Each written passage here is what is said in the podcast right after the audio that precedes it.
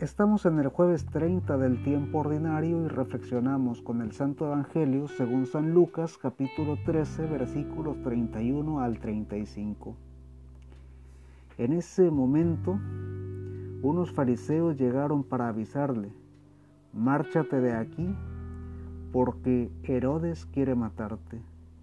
Jesús les contestó, vayan a decir a ese zorro, hoy y mañana expulso demonios y realizo curaciones, y al tercer día llegaré a mi término.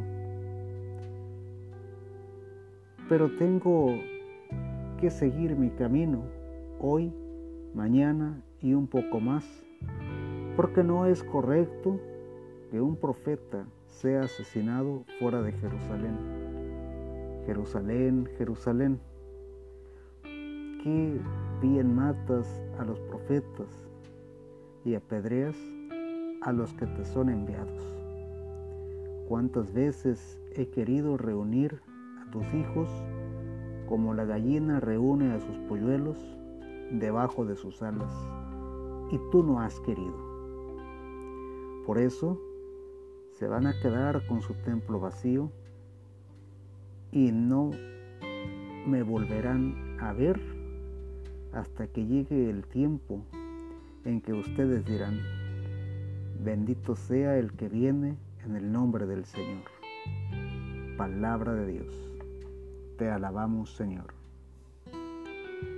Él vino a mostrar el camino que conduce al Padre y nada ni nadie lo pueden detener.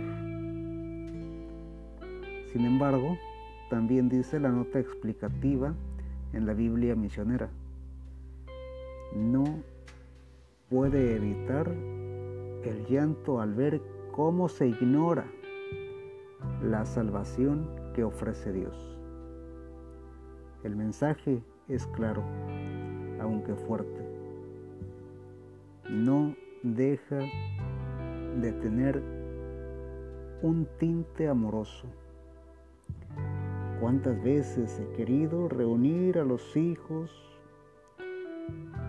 como la gallina reúne a sus polluelos debajo de sus alas? Y tú no has querido. Jesús quiere arroparnos a todos y llevarnos al Padre. Los templos se han quedado vacíos por la pandemia, por el invierno o por la frialdad del corazón de algunos pastores y también de algunos fieles. El amor se ha terminado. No es así. Más bien estamos ya en el tiempo de preparación al cambio. Bendito sea el que viene en el nombre del Señor. Este es un llamado a la conversión. El Señor nos bendiga, nos guarde de todo mal y nos lleve a la vida eterna. Amén.